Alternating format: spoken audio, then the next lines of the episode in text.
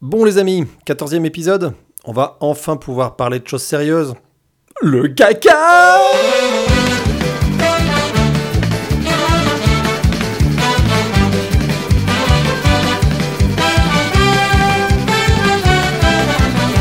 Oui, oui, oui, c'était un peu facile à dire.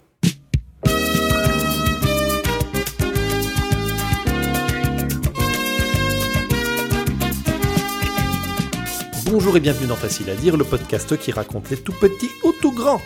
Je suis Vier et si je pars à l'abordage de vos oreilles, c'est dans l'idée de vous entretenir d'un sujet pas qu'un peu piquant. Bon, bon, bon, c'est quoi cette propreté? Where are the toilets, please? Au fond du couloir à gauche.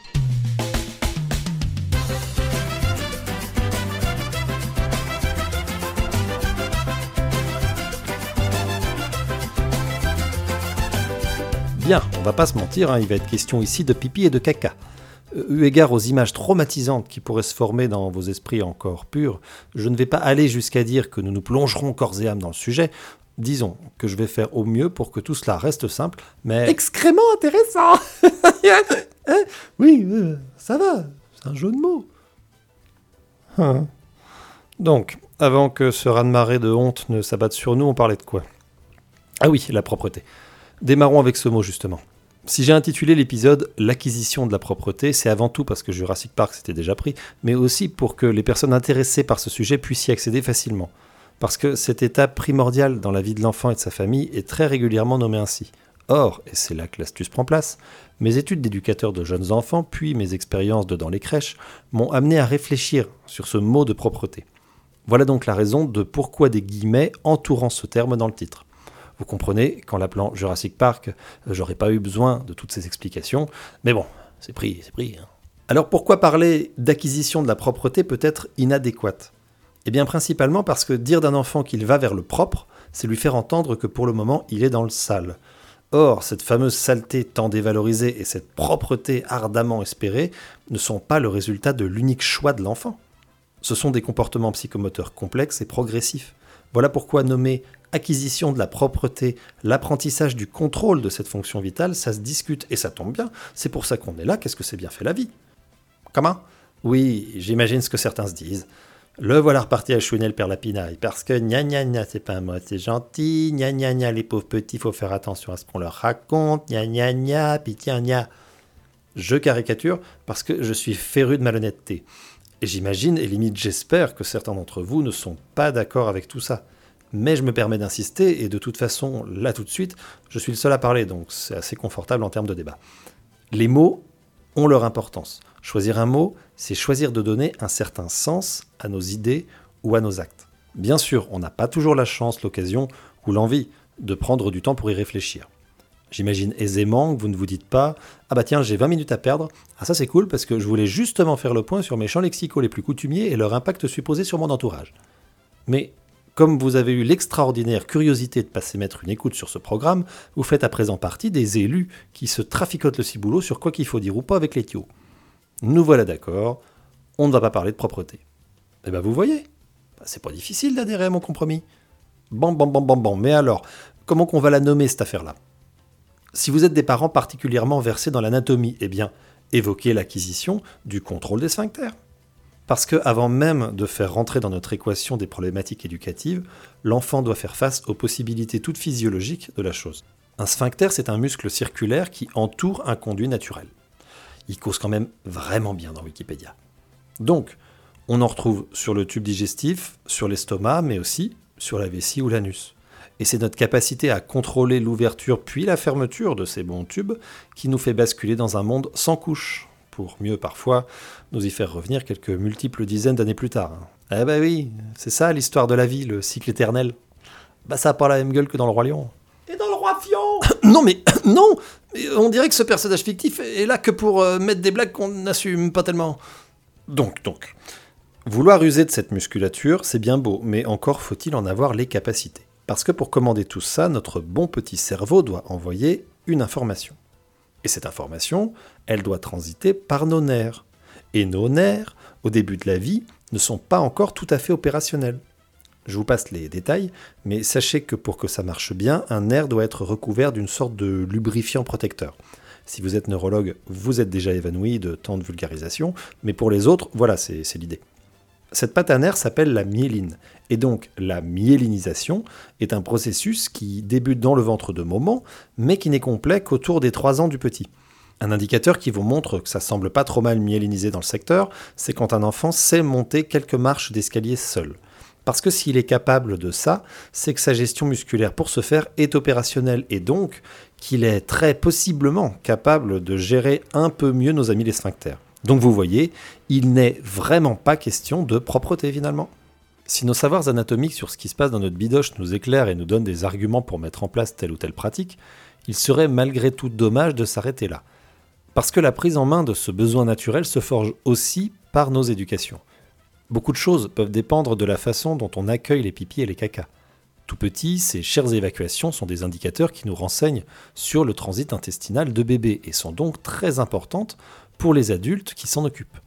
Il faut voir comment, et à juste raison, on s'inquiète de l'apparence ou de l'absence des crottes de nos chérubins. Au fur et à mesure des séances de changement de couche, des bravos et autres félicitations pour l'apparition de ces matières organiques résiduelles, l'enfant peut finir par associer ses besoins à des cadeaux, tant ils ravissent les grands. Et de notre joie, il peut se rendre compte, puis, en choisissant plus ou moins consciemment de faire sa petite affaire ou non, espérer la contrôler. Passer sur le pot, c'est en partie abandonner ce pouvoir énorme. Et même si, encore une fois, ça n'est pas forcément un comportement particulièrement conscient, ça peut ne pas être fort simple pour certains. Sans oublier qu'il s'agit malgré tout d'une partie de lui qu'il quitte, et que cela ne va pas de soi dans les premières années de vie. La conscience que son corps est aussi un tube n'est pas forcément facile à intégrer. Il y a une angoisse à perdre des pièces de cette façon. C'est pourquoi il va falloir du temps. Mais le temps, c'est pas toujours ce qu'on a en stock. Et de multiples pressions peuvent alors agir et faire de ce passage à une vie sans couche un moment compliqué pour la famille.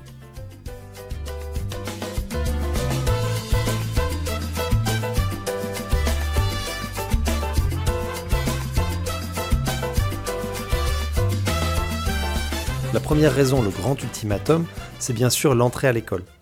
Loin de moi l'idée de blâmer les équipes de maternelle. Elles ne sont souvent que deux pour gérer un grand nombre d'enfants et devoir changer des couches dans ces conditions compliquerait bien intensément leur tâche. On pourrait bien sûr réfléchir à une autre organisation, hein, voire à plus de personnes. Ouais, non, je sais pas pourquoi je dis ça, j'ai pas l'impression que ce soit l'ordre du jour. Bref, de qui que ce soit la faute, pour le moment c'est ainsi, et cette compétence sphinctérienne réclamée aux nouveaux étudiants transforme certains mois d'avant rentrée en course contre la couche. D'autres difficultés peuvent venir de la façon dont les parents se voient eux-mêmes vis-à-vis de cette étape. J'explique. Voir son enfant ne plus salir ses couches, puis laisser impeccable ses culottes en allant sur les toilettes de lui-même, renvoie à papa et maman une image vertueuse de leur éducation. Ils sont sans doute responsables de cette bonne marche des événements, et serait bien bête de ne pas s'en faire le compliment, car, comme disait Socrate, on a que le bien qu'on se fait, tiens Platon, remets-moi un verre d'ouzo et une assiette de feta par Zeus. Quoi, ça va? Les Grecs, on peut faire les clichés, je crois. Parce que c'est des pauvres, et les pauvres on peut, je crois. Non? Donc si ça se passe bien, il n'y a rien de vilain. Mais si les choses ne vont pas comme on l'aurait désiré, que notre titounette ne veut pas aller sur le pot, que notre titounet mouille régulièrement sa culotte, eh bien on pourrait s'en sentir également responsable. Et là c'est nettement moins valorisant. Ajoutons à cela que les autres titounets de l'entourage gèrent parfaitement la situation, en étant parfois moins âgés que nos titounets à nous, et c'est un joli sentiment de compétition qui va probablement venir encourager les pressions faites sur le titounet défaillant. Bah c'est bien beau, mais comment c'est-il qu'il faut faire? Ah là, vaste question. Non mais je vais y répondre, hein. enfin un peu. Concentrons-nous d'abord sur, bah oui, le rythme de l'enfant. Ça ressemble à une arnaque tellement, je ne vous parle que de ça, mais c'est un peu la base du départ pour débuter. Parce que ce que je vais tenter de vous proposer une fois de plus, ce sont bien des directions éducatives progressives et non des conseils de dressage instantanés. Le but ultime n'est pas tant d'en finir avec les couches, mais bien d'en finir avec les couches sans douleur et sans peine. J'ai pu rencontrer des familles dans lesquelles bébé était propre très tôt. J'ai rencontré des familles nous expliquant qu'à la maison, l'enfant demandait d'aller aux toilettes, d'utiliser le pot pour tous ses besoins. Ils étaient alors très étonnés d'apprendre que les choses étaient bien différentes à la crèche. Il n'était pas rare qu'on nous reproche alors l'excès de lessive que représentaient les culottes mouillées dans notre établissement. Alors que ça soit bien clair, hein, il est tout à fait normal déjà que le comportement d'un enfant varie selon le lieu où il vit et selon les personnes qui l'entourent. Il est également plus que probable que nos pratiques d'accompagnement professionnel soient à interroger, à retravailler et à faire évoluer régulièrement. Mais à la lueur des discussions que nous avions avec les familles, force est de constater que certaines pratiques Profolition revenaient ponctuellement dans les discours. Mettre un enfant trop jeune sur le pot ou les toilettes, rabaisser le petit en lui disant qu'il est sale ou qu'elle est un bébé ou qu'il nous dégoûte, ça semble fort, hein, mais c'est vraiment pas assez rare. Rabâcher qu'il faut vite arrêter de mettre des couches, donner aux discussions des airs de bons vieux coups de pression. Bref, voyez-vous le dénominateur commun de toutes ces jolies façons d'agir? Oui, une forme de prise de contrôle des adultes sur une fonction vitale de l'enfant. Tentons un petit jeu fort révélateur. Que diriez-vous si une personne extérieure, quel que soit son degré de parentalité, hein, vous donnait les autorisations et les modalités pour faire la grosse et la petite commission? J'ose nous imaginer d'accord, il y a trop pas moyen de moyenner là-dessus. Et bien surprise, c'est pareil avec les mômes. Les enfants sont des gens, dans toutes leurs aspérités, dans les bons comme les moins bons moments. Les enfants sont des gens. Ça ne veut jamais dire qu'ils ont tous les droits, plus que nous tous, nous ne pourrons jamais faire exactement tout ce que nous voulons. Et j'ajoute à ça un tant mieux, sans quoi la vie en société serait encore plus délicate qu'elle ne l'est déjà. Comme nous, quand nous avons besoin d'aide, comme nous, quand nous tentons d'apprendre, de rencontrer l'inconnu, de développer nos capacités, il nous faut un accompagnement patient et respectueux. On n'apprend pas à faire du vélo en se lançant dans la descente du Tourmalet pour son premier coup de pédale. Rectification. On n'apprend pas à faire du vélo en gardant des chances de survie, en se lançant, blablabla. Forcer un enfant, c'est peut-être lui créer des blocages, des souffrances. Parce que se débarrasser de ses excréments, c'est pas une chose anodine.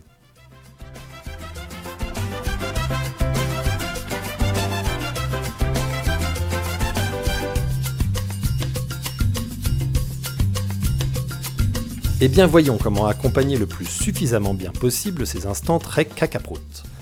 La bonne idée, c'est de prendre le plus vite possible de bonnes habitudes. Faisons des temps de change des premières années de beaux moments complices. Profitons de ces échanges privilégiés, mais tentons d'éviter de sortir le champagne à chaque crotte, ni de remplir nos paroles de ça pue, ça me dégoûte, berk et autres. Oh, mais c'est vraiment dégueulasse, mais qu'est-ce qui bouffe ce gosse? Je me sens pas bien là, ça y est, c'est la fin. Adieu mon cruel. On évite. Avant tout parce qu'un enfant, et un adulte aussi, hein, sauf s'il a pris la décision de manger 10 tacos de suite, n'y est pas pour grand-chose dans le résultat de sa digestion. Donc, s'entendre dire toutes ces merveilles, voir qu'on dégoûte les adultes, c'est moyen moins pour se construire sereinement. Encore une fois, il n'est pas question de choyer les délicieuses effluves ou l'aspect délicat des matières du bambin. Prenons donc ensemble la voie du milieu. Expliquer. Lui dire que pour son confort et sa santé, on change sa couche, que c'est normal que cette petite production est bien à lui, mais qu'il faut la mettre à la poubelle ou dans les toilettes, et que c'est pas grave. En gros, verbaliser, respecter l'enfant et rester sincère. Je vous laisse choisir vos propres mots pour leur parler de tout ça. Franchement, c'est facile à dire. Ah bah non. si je le mets là, vous allez croire que c'est la fin. Donc, ça, c'est la trame quand on est encore dans le monde des couches. Pointons maintenant ce qui nous intéresse depuis le début. Comment qu'on découche tout ça? Le français a ça de cocasse, hein, que ça n'avait pas du tout la même gueule à l'écrit. Bon, quel est notre but? Que le petit fasse pipi dans son pot pour nous faire plaisir, que la petite puisse enfin porter ses nouveaux collants sans devoir les passer en machine tous les soirs. Nope. Le but ultime, c'est qu'un enfant passe cette phase pour lui, pour son plaisir et son autonomie, pour découvrir la liberté de faire pipi sur le gazon quand bon lui semble et dans les toilettes quand on n'a pas de gazon. Oui, c'est ça la grande direction, son autonomie.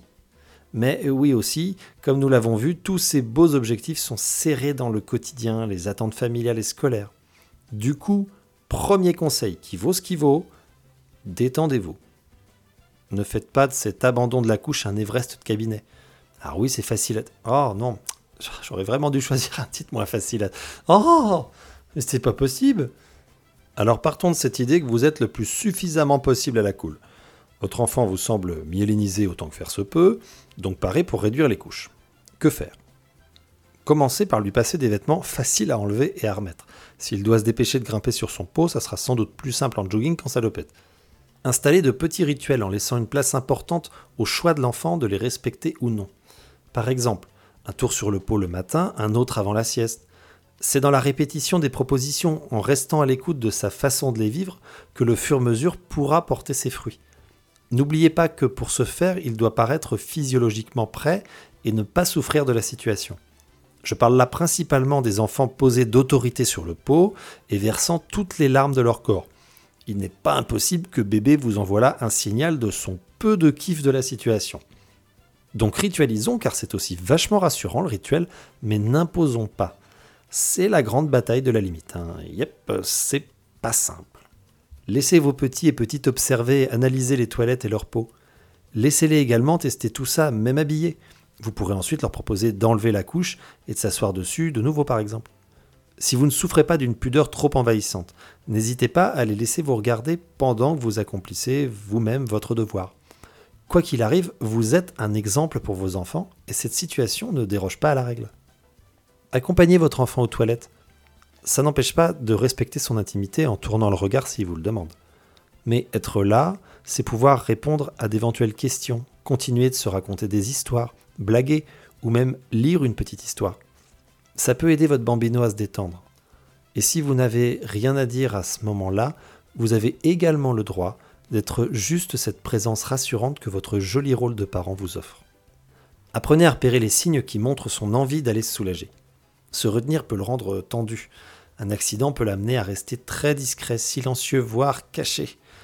Faites-leur savoir que vous êtes conscient que ça n'est pas simple d'écouter son corps, de reconnaître le bon moment, ou simplement de quitter un jeu passionnant juste pour faire ce qu'on pouvait faire encore il y a peu, tranquillement dans une couche. Mais tous ces nouveaux petits sacrifices lui offriront plus de liberté et de tranquillité. C'est aussi grâce à ça qu'ils iront vers le monde des grands, où ils n'ont pas toujours envie d'aller trop vite d'ailleurs, hein, mais ça, ça sera une autre histoire. N'oublions pas pourquoi nous faisons tous ces pipis et ces cacas. Nos aventures gastriques vous sont, j'espère, évidentes. Les tris que notre corps produit vous ont été enseignés, donc vous n'êtes plus étreint par cette frayeur tacite de l'inconnu. Mais nos petits amis ont tout à apprendre. Eh bien, expliquons-leur, simplement, à l'aide d'un livre par exemple. Parlons du grand voyage intestinal qui fait aussi que nos déchets peuvent faire pousser les plantes. Bon, attention, avec cet argument, vous n'êtes pas à l'abri de vous retrouver avec des petits cadeaux dans vos jardinières. Et les questions peuvent être plus techniques. Comme disait le poète, on a tous en nous une âme de plombier qui sommeille. Bah, je sais plus quel poète, mais c'est bien vu. Bah oui. Ils vont où, ces tuyaux qui ont avalé sans coup férir les morceaux de moi que je viens de leur offrir? Ah bah ça rime. Hein. Euh, le poète, quand il tient un truc, euh, il lâche pas. Donc, en avant pour un petit laïus sur nos systèmes de récupération des eaux usées et tout le tralala. Ne nous effondrons pas s'il y a un retour en arrière. Oui, certains enfants peuvent avoir acquis l'utilisation des lieux de commodité et puis soudain se remettre à accidenter leurs sous-vêtements. Avant d'être une intention malveillante dirigée contre qui que ce soit, c'est surtout le signe très probable d'un stress important. Les grands changements de la vie, une nouvelle petite sœur ou frère, un déménagement, l'entrée à l'école justement, peuvent bouleverser un enfant. Donc aussi difficile pour l'ego des adultes que soit ce retour temporaire vers les couches, il s'agit encore et toujours de l'accompagner dans le respect de son rythme et de ses émotions. Soyons également cohérents entre adultes prenant en charge l'enfant, entre pro et famille ou dans la famille elle-même. Discutons des difficultés s'il y en a et tentons d'accorder notre pratique et nos discours. Il n'y a pas grand-chose de plus rassurant pour un enfant que d'être entouré de gens assurément rassurés. Et puis, encore et enfin, écoutons-les. S'ils n'ont pas envie d'abandonner la couche tout de suite, essayons de respecter ce choix. Pas forcément facile d'abandonner ces moments de complicité et d'exclusivité que sont l'échange pour aller coller son popotin sur une céramique pas très causante et souvent bien froide. On a vite fait de les saouler avec le pot ou les toilettes si on leur rabâche la chose continuellement. Donc c'est comme avec les serial killers, faut négocier. pas très sûr de ma comparaison. Là. Remarque, euh, si, il y a des serial killers qui ont dû garder une âme d'enfant, donc si, ça marche, cool.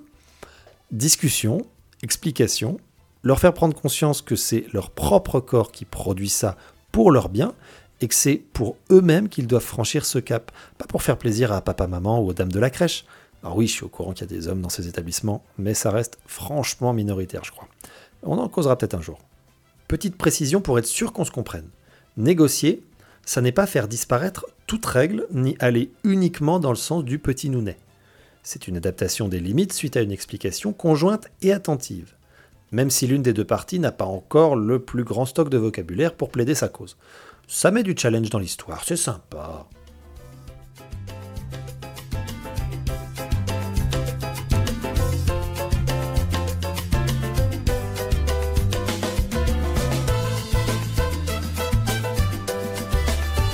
Donne-moi un C Donne-moi un O. Donne-moi inclusion. C'est de pire en pire ma façon de vous amener vers un dénouement récapitulatif.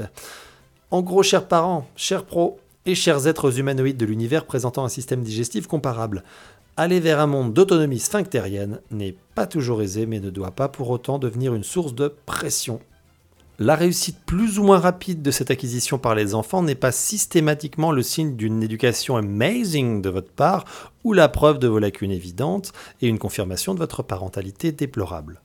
C'est un boulot d'équipe. Nous, parents, familles ou pros, au service et avec les petits garçons et les petites filles traversant cette étape. Nous aurons forcément une part de responsabilité dans leur façon d'accomplir ça ou autre chose. Mais je ne pense pas que l'enjeu soit de le quantifier. Nous ne sommes pas dans une compétition, dans une course à la couche la plus propre le plus vite.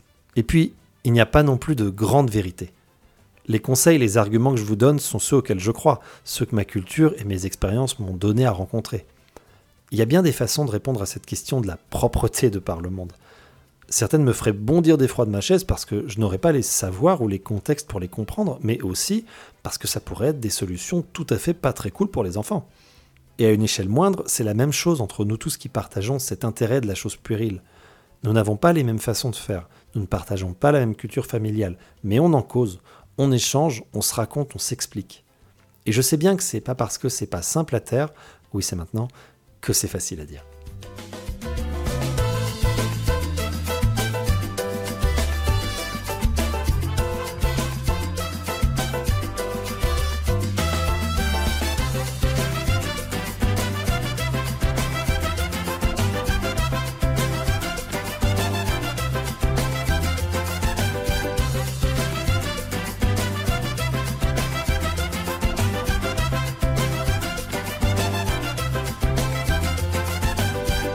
Vous venez de finir l'épisode qui, à ce jour d'août 2019, est le plus long de nos aventures faciles à direuses. Je serais donc extrêmement intéressé de savoir si vous trouvez que c'est même trop long, euh, parce que je balance quand même v'là les infos et que je ne me rends pas vraiment compte de la façon dont ça peut s'intégrer dans vos grandes et belles petites têtes. Donc je serais quand même super intéressé et joyeux comme un cabri d'avoir vos retours sur justement la longueur de cet épisode. Est-ce que, clin d'œil, ça se digère sympathiquement ou est-ce que ça serait pas mal de découper ce genre de prose en plusieurs parties? Pour ça, vous pouvez me contacter sur le Facebook Facile à dire ou sur l'Instagram Facile à dire et ou sur le mail facile à dire à gmail.com. J'essaye de pas trop faire de la réclame parce que je sais que ça peut être relou et j'essaye de pas faire le mec qui dit qu'il fait pas de réclame parce qu'il trouve que ça fait relou.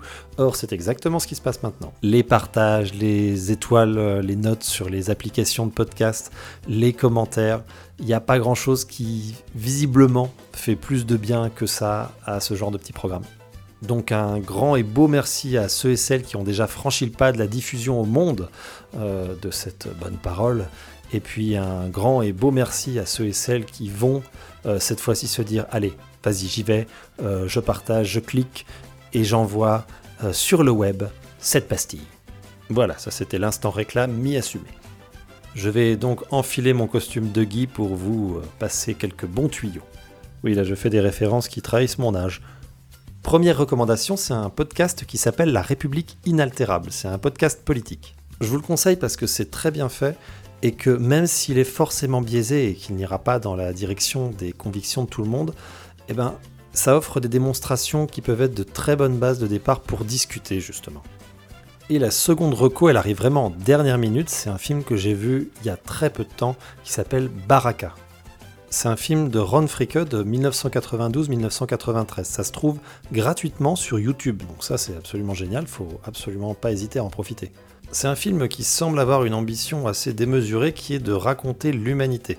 Alors dit comme ça, ça fait peut-être pas très envie, je sais pas si vous ça vous tente de voir à quoi ça ressemble l'humanité, ou si vous en voyez assez tous les jours, mais euh, cette façon dont là c'est montré, c'est absolument magnifique et c'est extrêmement fort. C'est quelque chose euh, de très puissant, la façon dont les images sont associées, crée quelque chose de vraiment costaud. C'est entièrement muet avec uniquement de la musique. Ça a un côté documentaire parce que les images sont prises dans des situations réelles et la mise en scène vient du cadrage et vient du montage. Mais euh, les situations, elles, par contre, normalement, sont prises sur le vif. C'est un film qui reste dans la tête, il reste des plans, il reste des images, des compositions de cadres. C'est vraiment quelque chose qui va normalement se balader un petit peu avec vous pendant quelques temps une fois que vous aurez fini de le visionner. Attention, c'est un film qui n'est pas forcément facile à regarder, non pas qu'il y ait des images vraiment choquantes, mais quand on veut aborder l'humanité dans son entièreté, dans une forme de globalité, il y a des moments qui sont un peu moins sympas que d'autres. Et puis le dernier petit conseil relou, et après je vous laisse pour le visionnage, euh, éteignez votre téléphone, laissez-vous embarquer dans ce bazar, parce que ça vaut vraiment la peine. Et encore merci pour votre soutien, vos écoutes, vos critiques et les discussions qu'on peut avoir. Merci à vous tous et à vous toutes. Allez, ciao